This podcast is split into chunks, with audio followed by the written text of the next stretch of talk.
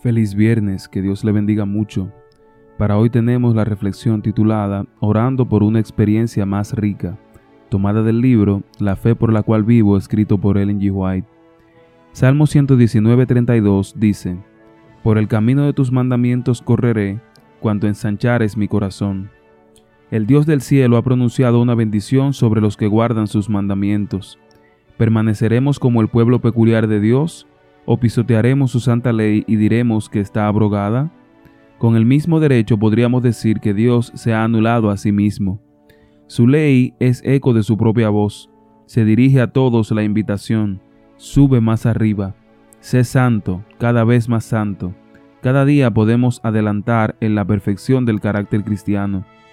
Así como las estrellas nos hablan de una gran luz en el cielo, con cuya gloria resplandecen, Así también los cristianos deben mostrar que hay en el trono del universo un Dios digno de alabanza e imitación. La gracia de su Espíritu, su pureza y santidad se manifiestan en sus testigos. Necesitamos de continuo una revelación de Cristo, una experiencia diaria que armonice con sus enseñanzas.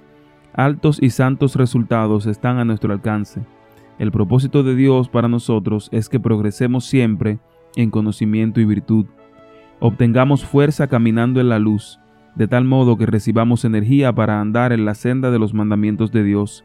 Podemos obtener aumento de fortaleza a cada paso que damos hacia el cielo.